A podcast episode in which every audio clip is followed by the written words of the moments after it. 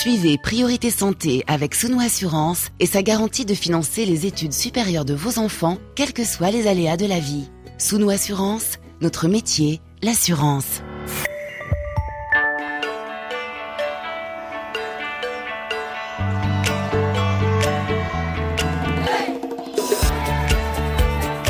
Priorité Santé. Caroline Paré. Bonjour à toutes et à tous. Une émission pour parler de l'alimentation et de l'activité physique, deux des piliers de la prévention en santé. L'exercice adapté, l'équilibre à table, deux phases de notre hygiène de vie pour se maintenir en bonne santé et des ingrédients essentiels lors d'une convalescence. Désormais, lorsque l'on parle de l'ensemble des grandes maladies, toutes les campagnes de santé publique y associent ces messages en faveur du bien bouger et du bien manger. Mais surtout passer des bonnes résolutions à l'action, à leur mise en application, car pour aller bien, il faut prendre de soi et parfois s'imposer de se remettre en mouvement sérieusement. S'écouter, comprendre son rythme et se faire plaisir, car l'équilibre alimentaire comme la reprise de l'exercice, au-delà des conseils des médecins, des praticiens, ce ne sont pas uniquement des recommandations, des obligations. Ça peut être aussi très agréable, se faire du bien au quotidien. Certains de ces bienfaits seront rapides à se faire sentir, et ces règles surtout, elles ne sont pas uniformes. Chacun a besoin de conseils qui correspondent à son état de santé, à ses habitudes de vie aussi dans une certaine mesure à sa volonté, aller à son rythme en fonction de ses moyens, essayer de trouver des solutions qui nous correspondent, délaisser certaines habitudes néfastes et pour répondre en direct à toutes vos questions, deux spécialistes avec nous pour vous éclairer. Prévention, conseils en matière de nutrition, d'activité euh, sportive, vos questions au 33 84 22 75 75 et sur la page Facebook de l'émission avec nous des voix que vous connaissez bien, vous auditeurs de l'émission, celle du docteur euh, Jean-Marc Sen. Bonjour Jean-Marc. Bonjour Caroline et bonjour aux auditeurs. Vous êtes médecin du sport et avec nous aussi euh, Stéphane Besançon. Bonjour. Bonjour Caroline, bonjour aux auditeurs. Nutritionniste directeur de l'ONG Santé Diabète à Bamako, Mali. Priorité santé sur RFI. Alors exercice physique, récupération, portions conseillées, douleurs musculaires. On va parler de tout ça dans quelques instants, dans quelques minutes avec les auditeurs. Mais avant cela, docteur Jean-Marc Sen, petite question pour une mise en jambe. Euh, peut-être sur la crise sanitaire, un petit retour. Qu'est-ce que ça a pu changer en matière d'habitudes sportives Est-ce qu'on peut, docteur Sen, parler de nouvelles tendances dans le sport post-Covid. Eh oui, euh, Caroline, il y a deux études intéressantes qui ont été faites là-dessus. Euh, une première qui a montré que pendant le confinement, effectivement, l'activité physique, euh, alors c'était sur les Français, ont, été modifiés. Par exemple, 36% des Français ont pratiqué une activité physique à domicile en, en 2020.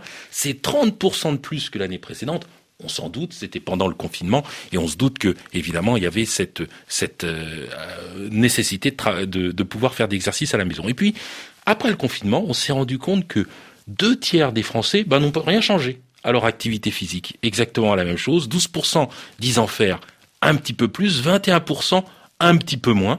Mais ce qui est vraiment intéressant, c'est qu'il y a une, effectivement une nouvelle tendance. 24% des Français se sont mis au cours de sport, fitness, musculation en ligne en ligne sur Internet, s'agissant, sachant que 15% d'entre eux n'en avaient jamais fait. Mhm. Et donc ça, c'est la vraie nouvelle tendance après ce confinement. Et puis, euh, presque rien qui change. En revanche, pour les raisons pour lesquelles on fait le sport, c'est le fait d'avoir une bonne santé, de mincir, de se muscler, et puis être plus séduisant en vue des rencontres estivales. Bah surtout après être resté longtemps enfermé, on le comprend.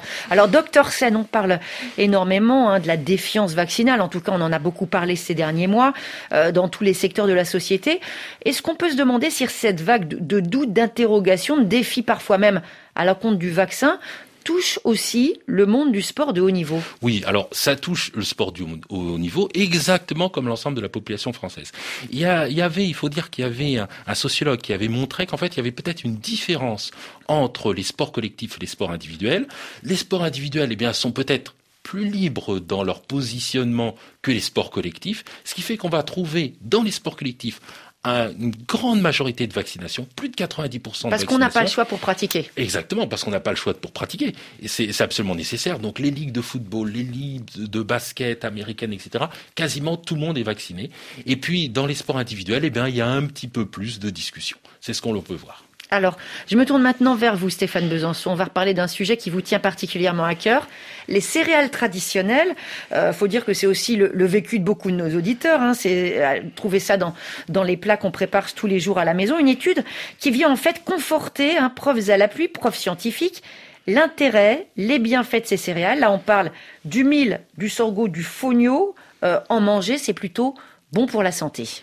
Oui, tout à fait. C'est une famille qu'on appelle les millets, hein, qui est très consommée euh, en Afrique mais aussi en Asie. C'est une étude, c'est une méta-analyse. C'est une étude qui va compiler des études. À peu près 180 études ont été compilées, qui ont été faites dans une, plus d'une dizaine de pays pour montrer que ben, la consommation de céréales était plutôt associée à une prévention euh, du diabète de type 2 et à une meilleure gestion pour les personnes déjà atteintes de diabète du diabète. Et ça a montré aussi que l'index glycémique, c'est-à-dire la capacité de l'aliment à faire monter le sucre dans le sang, était un peu plus faible que les autres céréales comme le blé, euh, le maïs ou le riz. Donc un intérêt certain qui est démontré, c'est pas les premières analyses et méta-analyses qui montrent ça, que ces céréales traditionnelles ont un vrai intérêt santé. Alors, euh, est-ce que ce genre d'études, ce type de résultats, ça peut euh, pousser Stéphane à faire de nouvelles euh, recommandations en matière de nutrition?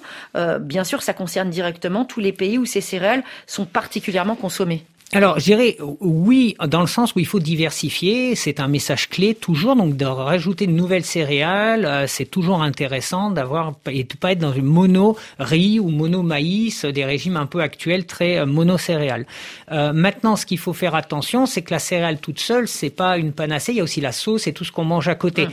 Donc, il faut pas oublier que si on, on, change de céréales, si on veut un impact santé, il faut aussi que ces sauces soient ben, moins grasses, qu'on répète toujours, moins salées, plus de légumes etc., etc. Et le, petit bémol aussi de faire attention, c'est sur le fonio, parce qu'on sait que le fonio en Afrique de l'Ouest a cette un peu réputation d'être un peu un, médicament antidiabétique. Et le répéter encore une fois, diversifier c'est bien, mais aucune céréale n'est un médicament et aucune céréale ne traite ou soigne le diabète. Ça veut dire que du jour au lendemain, on se met pas à manger que ceci ou que cela? Non, pas du tout. Ce serait contre-productif. Par contre, c'est un ajout intéressant. Et le dernier point, c'est aussi pour l'environnement. Remettre des céréales traditionnelles euh, en grande culture, ça veut dire plus d'adaptation au climat, ça veut dire moins de pesticides pour les faire résister ou de produits chimiques.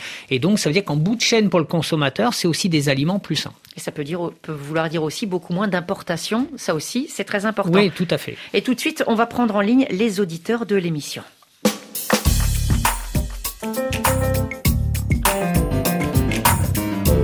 RFI à Moroni, 103 FM. Une auditrice pour commencer avec nous euh, dans la capitale des, Comores. C'est Moana qui est en ligne avec nous. Moana, bonjour. Oui, bonjour. Alors Moana, vous avez des questions qui sont liées euh, à vos grossesses. Vous avez deux enfants aujourd'hui et le problème après ces enfants, c'est les pertes et peut-être surtout les prises de poids. Expliquez-nous. Oui, voilà, il y a trois ans, quand j'étais enfant, euh, j'ai pris 10 kilos de plus. J'avais 50 kilos et du coup, j'ai pris 60 kilos. Mhm. Après la grossesse, j'ai perdu les kilos, mais tout de suite après, je l'ai encore repris. Mhm. Deuxième grossesse, c'est pareil. Et maintenant, je, je 70 kilos pour 1m50. Et je voudrais savoir si quel exercice le, le docteur peut me conseiller ou des aliments pour perdu du poids. Alors, je vais vous donner euh, la parole pour cet échange avec le docteur Sen. Il y aura peut-être aussi des questions nutrition avec euh, Stéphane Besançon.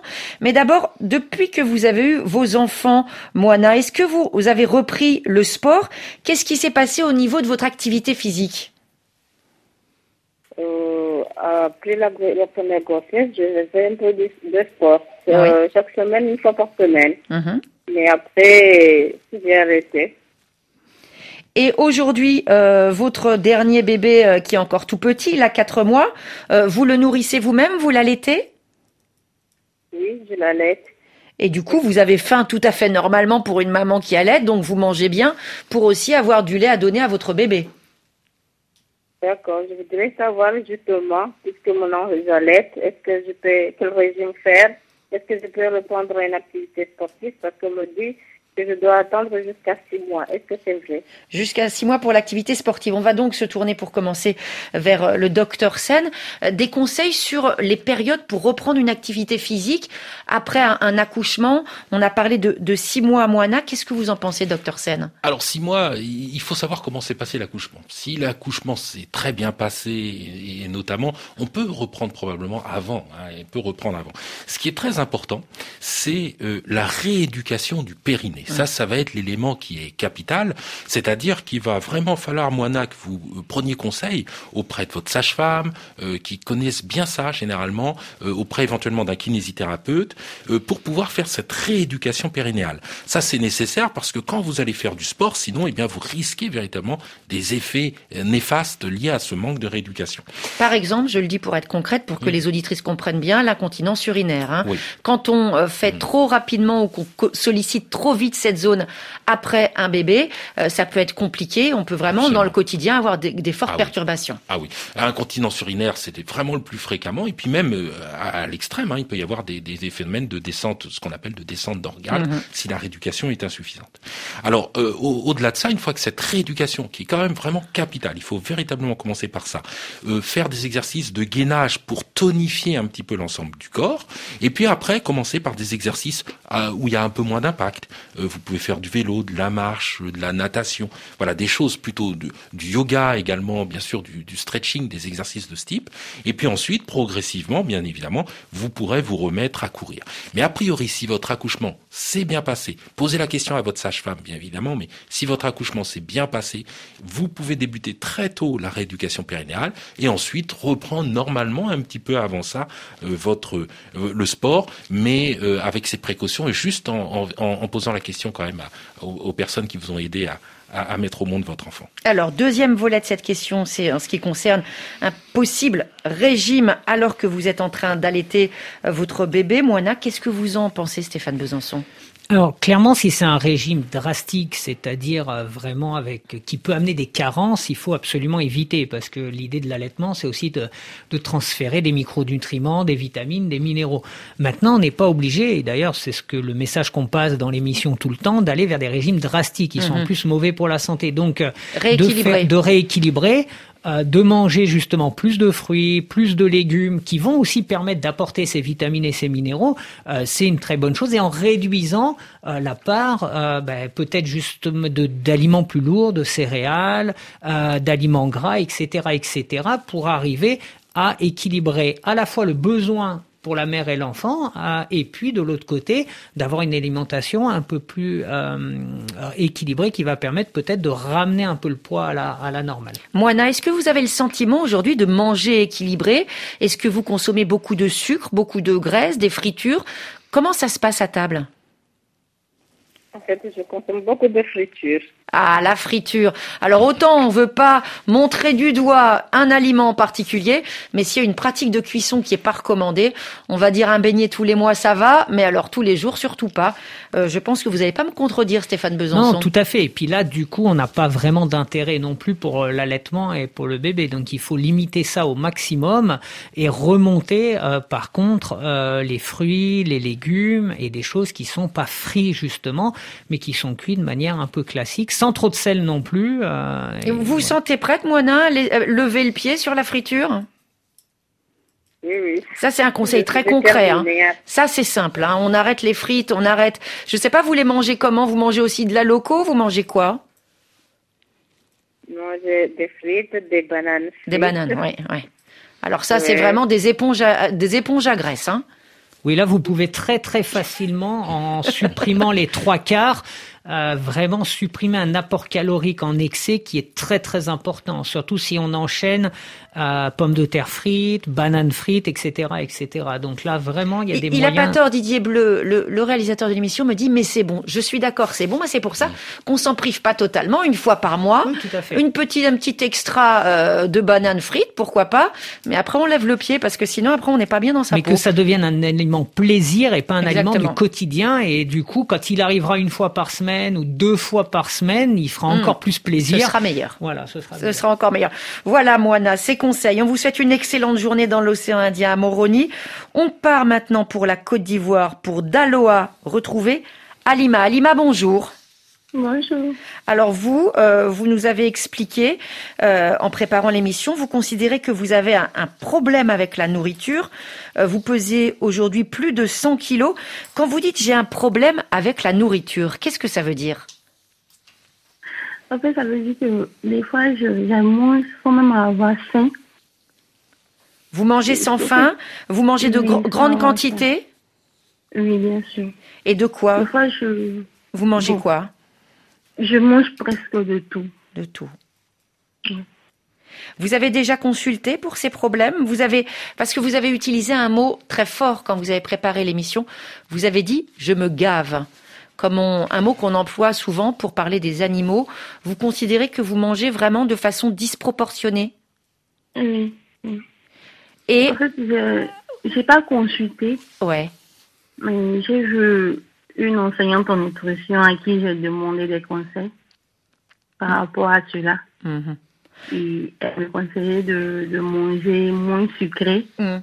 et de pouvoir faire la portion, de peser les portions que je devrais manger. Mhm. Or, je suis quelqu'un qui mange rarement à la maison, je ne prépare pas de moi-même. Je mange fréquemment d'ailleurs. Donc ça fait que je ne peux pas me permettre ça. Oui, c'est compliqué. Moi, j'ai deux questions à vous poser. Qu'est-ce qui vous pose le plus problème? Est-ce que c'est votre poids ou est-ce que c'est votre manière de manger? Parce que quand vous avez mangé comme ça énormément d'un coup, après, vous vous sentez mal, vous ressentez même un mot qui est fort, une forme de honte d'avoir autant mangé. Oui. Est-ce que c'est quelque chose que vous ressentez? Moi, oui. Oui, ça, ça me fatigue des fois. Vous dites, vous dites, j'ai pas, j'ai pas pu m'en, j'ai pas pu m'en empêcher, je me sens mal, j'en ai marre. Hmm. Alima, euh, je vais me tourner vers le docteur Sen. Là, c'est pas simplement euh, un problème. Je m'adresse aux médecins, c'est pour ça. C'est pas simplement un problème de, de surpoids euh, dont nous parle Alima, même si évidemment on ne fait pas de diagnostic à distance, mais on perçoit même dans les mots qu'elle emploie ce terme de gavage ou ce malaise après avoir mangé quelque chose qui est proche d'un trouble, d'un trouble du comportement alimentaire. Oui, absolument. C'est vrai que les fameux TCA, les troubles du comportement alimentaire, peuvent peuvent être évoqués. Euh, là, ça, vaut le coup de effectivement de discuter de tout ça avec les spécialistes du, domaine, bien évidemment le médecin, mais également tout le domaine de psychologue sont capables d'analyser ça, c'est-à-dire pourquoi est-ce que vous avez cette, ce besoin d'aller vers, vers cette nourriture. Il faut creuser, il y a une dimension psychologique là-dessus, euh, il faut euh, creuser tout cela. Euh, je ne sais pas si c'est associé quelquefois à des épisodes de vomissement ou en tout cas euh, voilà il faut rechercher tous ces euh, tous ces éléments et euh, c'est ce qui vous aidera en fait. Et donc aller chercher la cause. Pourquoi est-ce que je réutilise votre terme vous vous gavez entre guillemets Pourquoi il y a cette, ce comportement-là? En parler avec un médecin, c'est essentiel. Et même si vous avez cité aussi ce métier, qui aussi peut être très important quand on décide de se soigner de ce genre de, de problème, hein, la nutrition, Stéphane Besançon, c'est en fait un réapprentissage, on réapprend à manger. Euh, oui, oui, tout à fait. Mais je pense que l'intervention de, Jean-Marc est très importante. S'il y a un trouble du comportement alimentaire, le nutritionniste va pouvoir donner des conseils un peu génériques mm. et donner les bases. Euh, mais il faut dépasser ça. Mm. Il faut euh, effectivement médecin et psychologue pour voir effectivement mm-hmm. qu'est-ce qui va pas et comment le corriger parce que autrement la problématique c'est que le nutritionniste aura beau donner tous les conseils qu'il mm. veut euh, la mise en application de ces conseils, en général, ne se fera pas ou très peu. Donc, il faut l'association des deux ou trois. Euh, le nutritionniste, effectivement, va arriver pour donner les conseils, mais il faut absolument diagnostiquer s'il y a un trouble du comportement alimentaire, lequel, et à ce moment-là, comment le corriger, parce qu'autrement, malheureusement, sans cette correction-là, c'est très compliqué mhm. euh, de suivre tel ou tel conseil. Il va y avoir un peu ce que ce qu'a dit Alima, c'est-à-dire j'essaye un moment, mhm. puis je décroche, puis ça marche pas, voilà, ça va être et, beaucoup de frustration. Exactement, on fait des euh, efforts, on n'est pas récompensé, ça fait du mal. Alima, vous avez déjà entendu parler de ces troubles du comportement alimentaire ou c'est quelque chose de complètement nouveau pour vous? En fait, c'est complètement nouveau. Mhm. Ça veut dire que euh, des fois, quand on se sent mal dans sa peau, on s'ennuie, on a l'impression d'être tout seul un peu. Et ben finalement, on trouve, euh, on trouve du réconfort dans la cuisine, dans le frigo, parce que parce qu'on se sent mal dans sa peau. Est-ce que c'est quelque chose que vous avez l'impression de ressentir? Ah Oui, oui. Ouais. Surtout quand je suis sur place. En fait, quand je suis à la maison, je me sens des fois ennuyée, donc je, je me refuge dans la nourriture, en fait. Ouais. Et vous vous sentez prête à en parler à un médecin qui pourra certainement vous donner des conseils, vous aider? C'est vrai qu'il faut trouver le bon médecin pour cela. Ça veut dire qu'il faut peut-être aller euh, se rapprocher d'un hôpital, aller voir un centre. Vous savez, en plus, certains médecins qui s'occupent de cela, ce ne sont pas forcément des généralistes. Et il faut pas avoir peur d'aller voir un psychiatre parce que c'est là où on pourra vous aider dans un service de psychiatrie. En aucun cas, ça veut dire que vous vous avez euh, quelque chose qui se rapproche de la folie, ça n'a rien à voir, ce sont des troubles.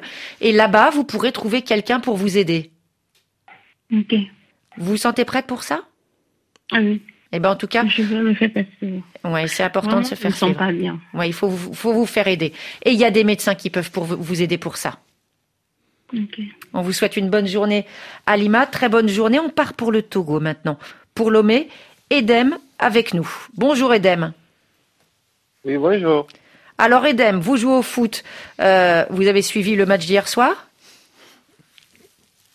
Edem, vous êtes avec nous. Je demandais si vous aviez suivi le match d'hier soir. Oui, oui, oui. bon, alors on va plutôt parler de votre pratique vous. Vous jouez donc au foot et vous avez des questions sur euh, votre pratique sportive et l'alimentation. Euh, vous pratiquez plutôt euh, le matin et votre question, elle concerne le fameux petit déjeuner avant le sport. On vous écoute, Edem. ok.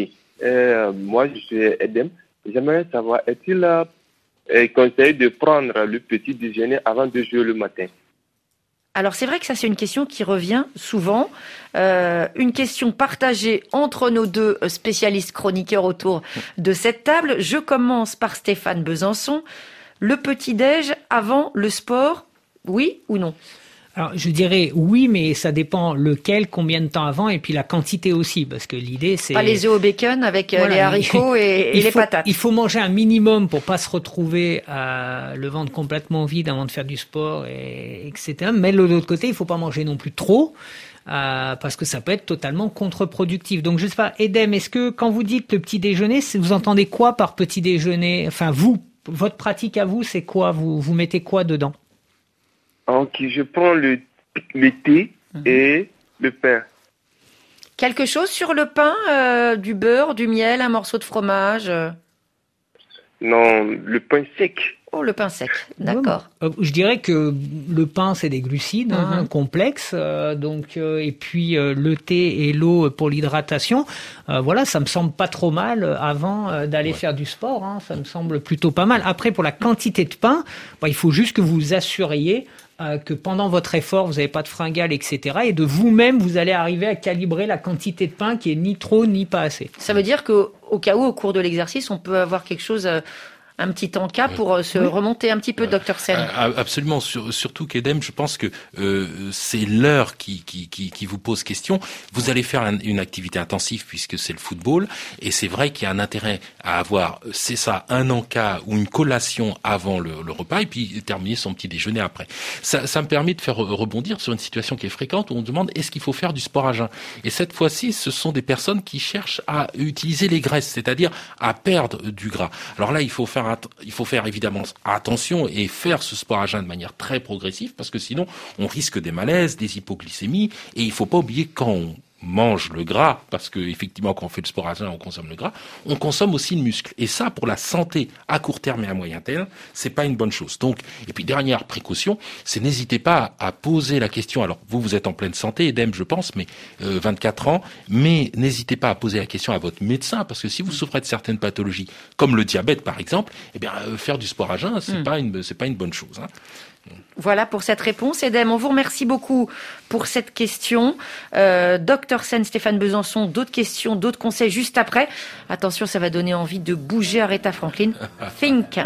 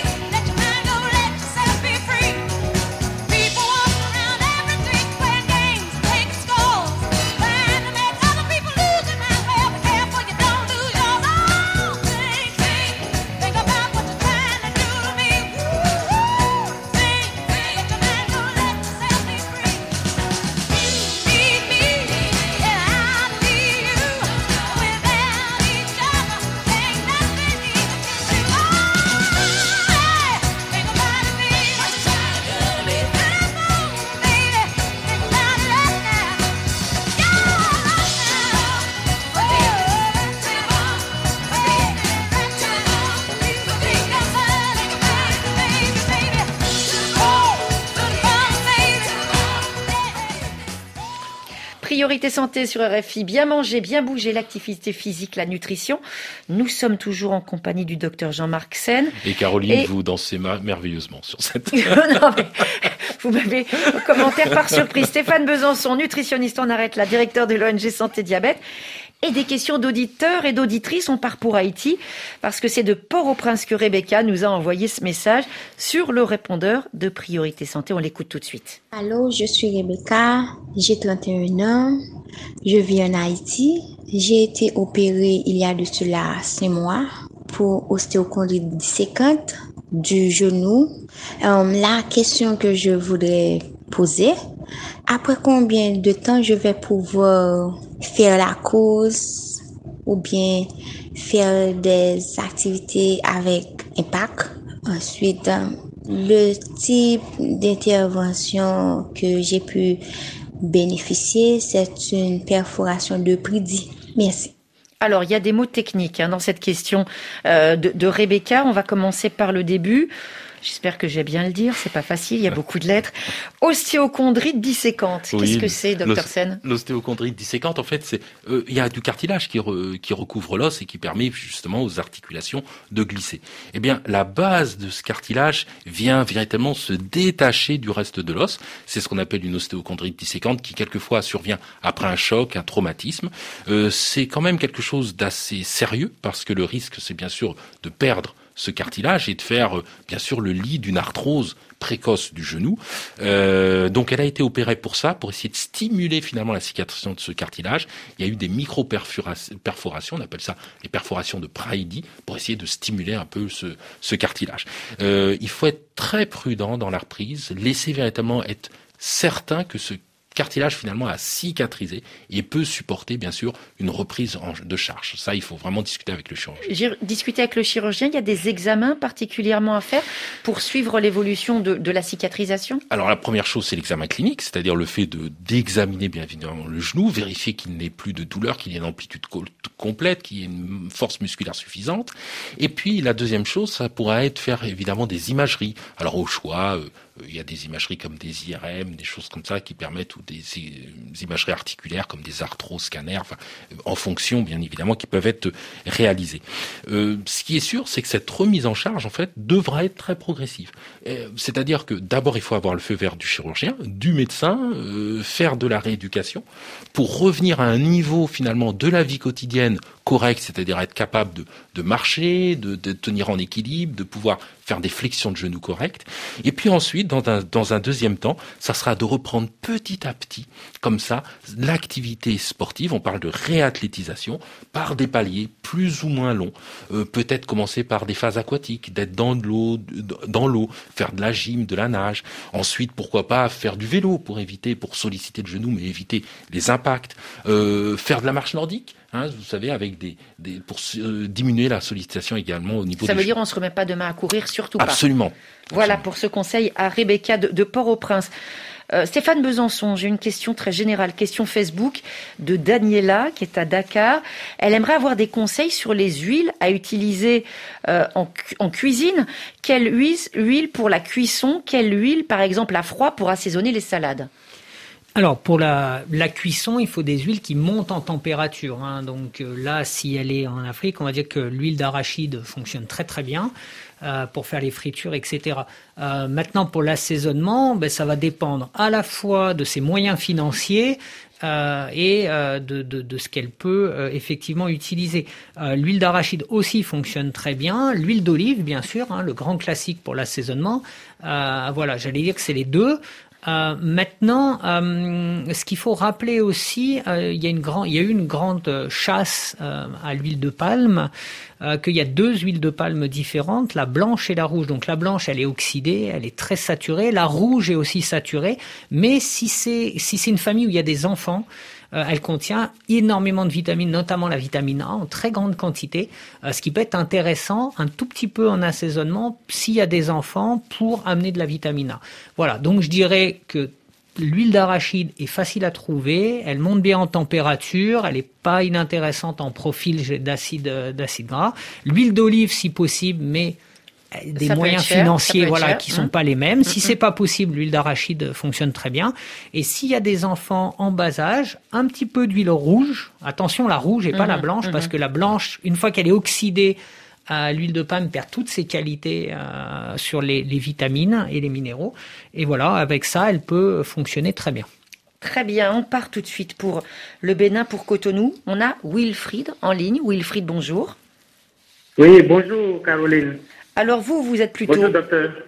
Vous êtes plutôt actif, euh, vous aimez euh, la marche et euh, la question que, que vous nous posez, elle a un lien entre votre activité physique et votre prise de poids. Allez-y, on vous écoute. Ben, en fait, je fais la marche de 3 à 4 fois par jour, durant 30 à 40 minutes. Et j'essaie de perdre du poids, surtout au bas-ventre. Et quand je fais des exercices d'abdos, je sens des douleurs au, bas du dos qui hum. m'empêchent de continuer. Hum. Et je voulais demander au docteur Sen hum. quel exercice je peux pratiquer pour euh, faire de, le ventre, hein, pour avoir le ventre un peu plus plat. D'accord. Alors, juste, juste, votre marche, vous la faites trois quatre fois par semaine, hein, c'est bien ça? Oui, c'est bien ça. Trois à quatre fois par semaine. Euh, vous voulez perdre du ventre, pourquoi? Parce que vous avez un petit ventre euh, où vous avez carrément un, abdomen, on va dire, assez important. Vous êtes dans quelle situation aujourd'hui? Bon, en fait, euh, je, me sens un peu gêné quand je m'habille bien, là. Hmm. Je sens que le, la chemise est un peu... Ouais, les, boutons de la chemise sont un petit peu tendus, on va dire. Voilà, exactement. On va dire, vous avez du ventre. Vous avez du ventre. Et ces abdos que vous faites qui vous font euh, sur euh, la fin mal au dos, vous avez trouvé des conseils où pour les faire? Vous les avez vous-même euh, inventés, copiés sur un réseau social, suivis dans un, club de gym? Vous avez appris comment à faire ces abdominaux, ces exercices? En fait, dans un premier temps, c'est un ami qui m'a conseillé. Oui. Et je suis allé faire des recherches sur Google aussi. Mhm. Voilà. Alors, docteur Sen, perdre du volume au niveau du ventre. C'est vrai que beaucoup de personnes peuvent en avoir envie, c'est tout à fait compréhensible. Est-ce que c'est possible comme ça d'obtenir une réduction localisée comme le souhaite Wilfried? Alors, ce qui est, ce qui est important, cette graisse abdominale, en fait, finalement, c'est vrai que c'est intéressant de la perdre, d'abord pour un point de vue santé. Mais est-ce que c'est de la graisse ou c'est vraiment un relâchement musculaire? Alors, on a, on a les deux. Et en fait, pour pouvoir avoir les, les, les abdominaux, il faut perdre de la graisse et renforcer effectivement la sangle abdominale. C'est les deux qui vont permettre de faire ça. La première chose, pour perdre de la graisse, il va falloir quand même jouer sur l'alimentation, pour en parler tout à l'heure, et Stéphane pourra nous dire un mot. Et puis la deuxième chose, c'est d'avoir une activité un petit peu euh, euh, d'endurance et de renforcement musculaire. Dans le renforcement musculaire, effectivement, les abdominaux ou le gainage vont être intéressants. Mais il va falloir absolument faire attention à la façon dont on va faire les abdominaux, notamment euh, ne pas mettre en jeu un muscle qui vient tendre le bas du dos qui s'appelle le muscle psoas. Et ce muscle psoas, il est particulièrement sollicité lorsqu'en fait on va plutôt qu'utiliser euh, la flexion du tronc, les, ce qu'on appelle les fléchisseurs des jambes. Particulièrement, il y a, y a, il y a un moment où on l'utilise, c'est quand on bloque ses pieds contre quelque chose. Je ne sais pas si vous faites ça, si vous bloquez vos pieds pour pouvoir vous redresser, mais en tout cas, ça c'est la première chose qu'il faut surtout pas faire parce que sinon on va solliciter ce muscle psoas qui va cambrer le bas du dos. La deuxième chose, c'est peut-être de vous de prendre conseil auprès d'un professionnel du sport qui va pouvoir venir voir si vous êtes bien placé, si vous réalisez correctement les exercices en fonction de vos particularités anatomiques.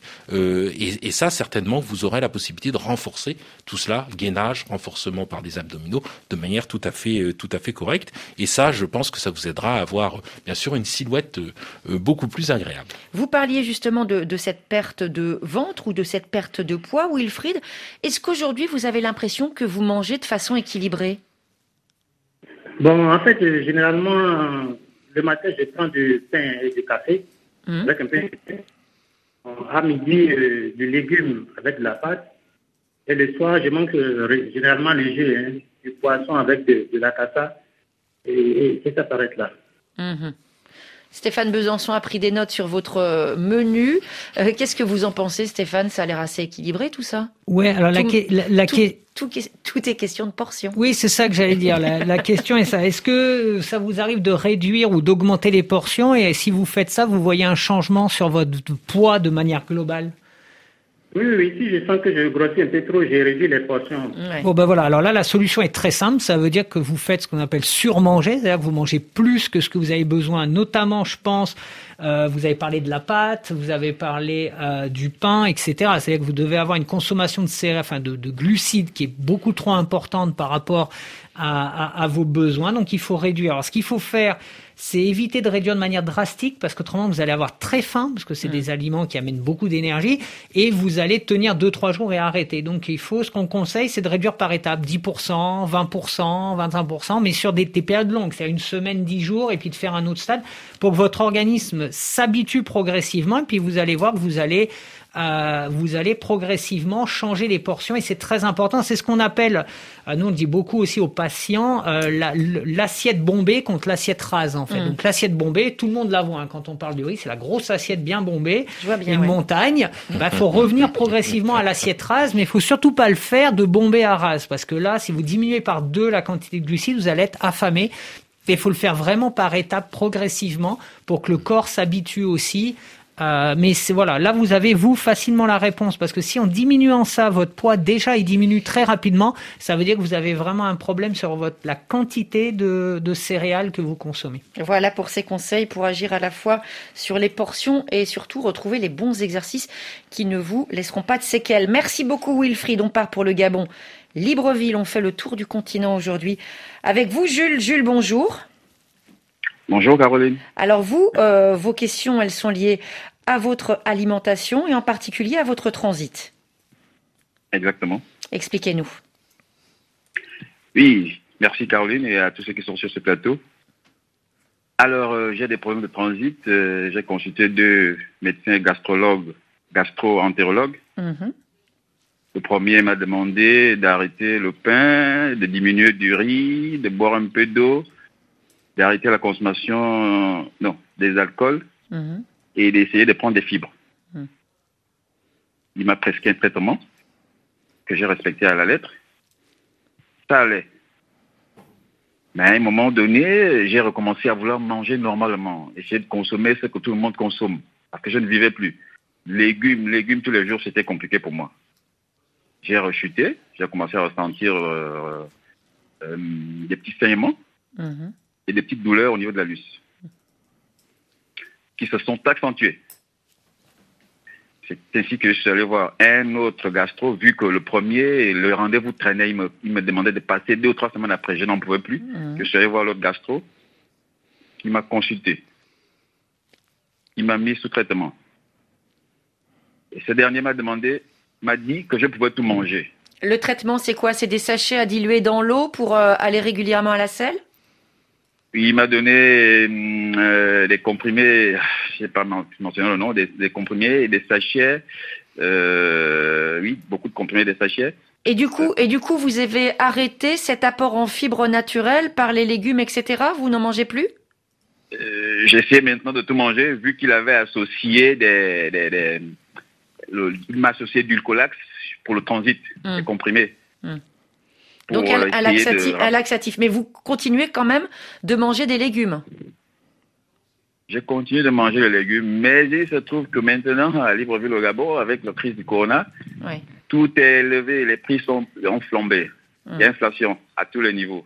Vous êtes en train de m'expliquer que c'est plus simple de manger mal que de manger sainement Ici, nous mangeons ce qui est à notre portée. Je comprends, je comprends. Mm, mm, mm, docteur Sen, ce problème de transit, alors on a le choix d'agir sur l'alimentation, on peut avoir, euh, on va dire, le soutien avec des médicaments. Qu'est-ce que vous pouvez dire à Jules? Parce que du coup, il y a des, conséquences très physiologiques, c'est des hémorroïdes, des saignements, des douleurs, et puis ça, ça rend la vie impossible. Ouais, c'est vrai que ces, ces troubles du transit, c'est l'élément numéro un, c'est l'alimentation. Hein. C'est ce que l'on va manger qui va permettre effectivement euh, euh, de favoriser un transit tout à fait correct.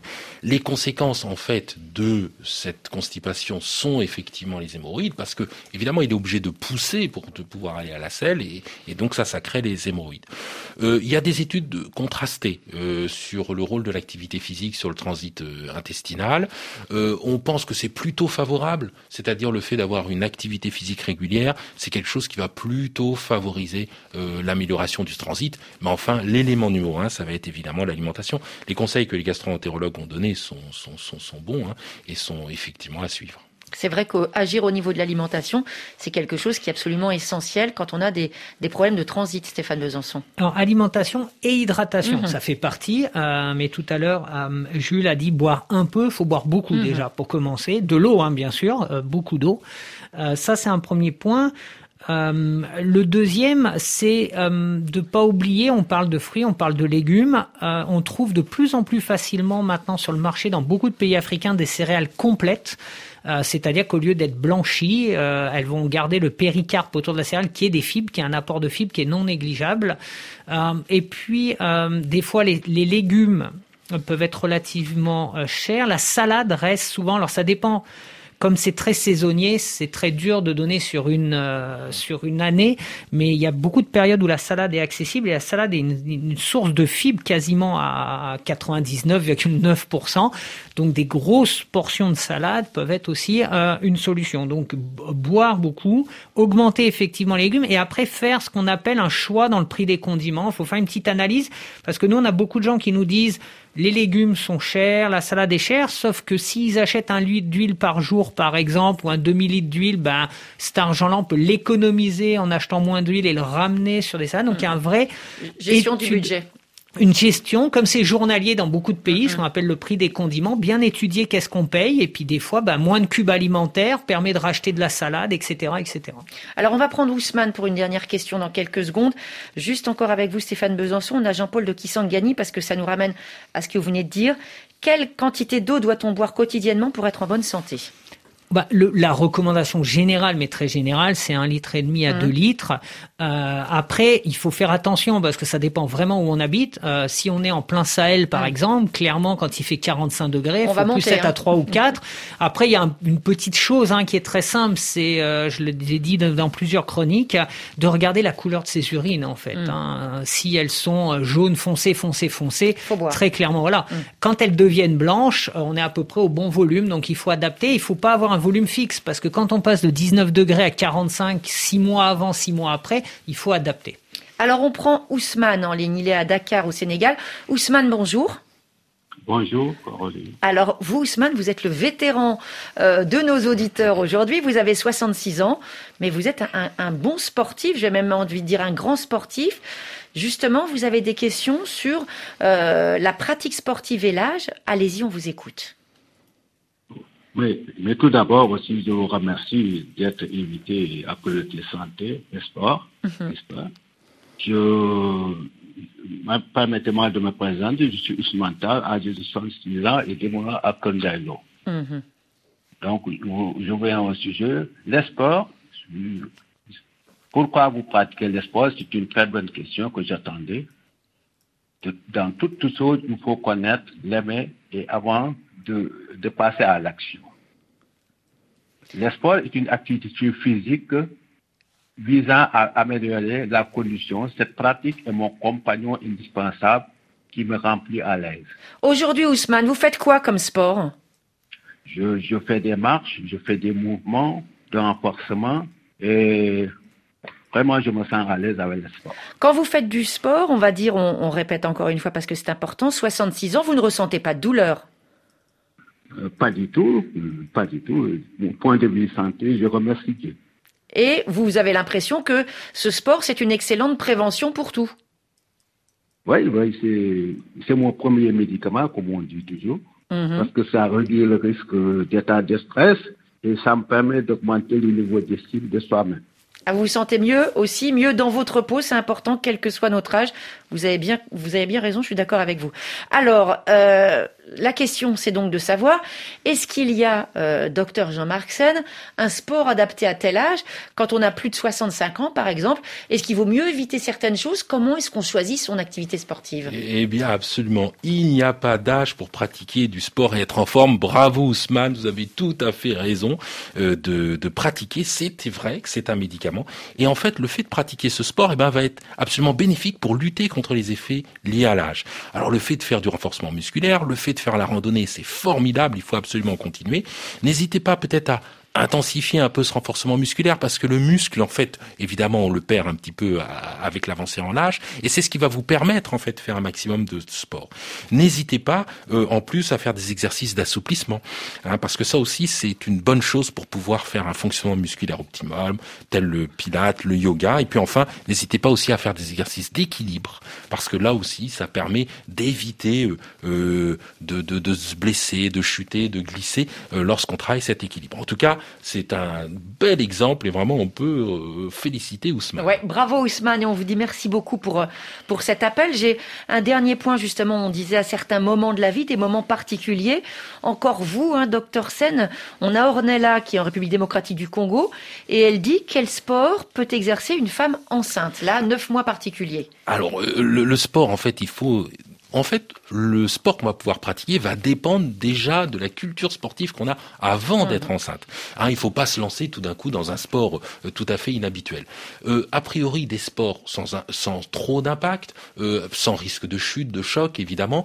Alors, le vélo, la gymnastique, tout ce qui est aquatique, la marche, la, danse. la danse, évidemment, tout ça peut être parfaitement réalisé. Et puis on peut pratiquer les sports, surtout si, par exemple, elle a l'habitude sous réserve bien évidemment que son gynécologue, sa sage-femme soit tout à fait d'accord. Si elle avait l'habitude de courir parce que, par exemple, c'est une personne qui court beaucoup, elle peut courir assez longtemps hein, pendant la grossesse. Hein, donc il faut vraiment pas interdire euh, les sports si, encore une fois, on était habitué à le faire avant euh, d'être enceinte. On ne se met pas du jour au lendemain à devenir une forcenée de l'haltérophilie quand on attend un bébé. En tout cas, on en a rarement envie, puis on trouve rarement des grandes haltères à portée de la main. On vous remercie tous les deux. Merci beaucoup. C'est passé à une vitesse incroyable, comme d'habitude pour toutes ces réponses et ces explications. J'ai quelque chose contre l'haltérophilie. Il faudra qu'on fouille ça, docteur Sen. Merci Jean-Marc, merci Stéphane. Et on se dit à très bientôt. Mais vous dansez merveilleusement. à très bientôt.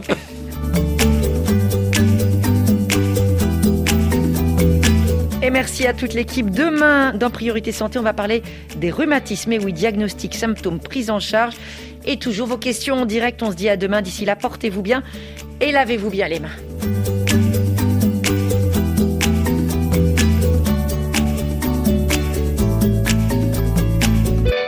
Vous avez suivi Priorité Santé avec Sounou Assurance qui assure les études de vos enfants, quels que soient les aléas de la vie. Sounou Assurance, notre métier, l'assurance.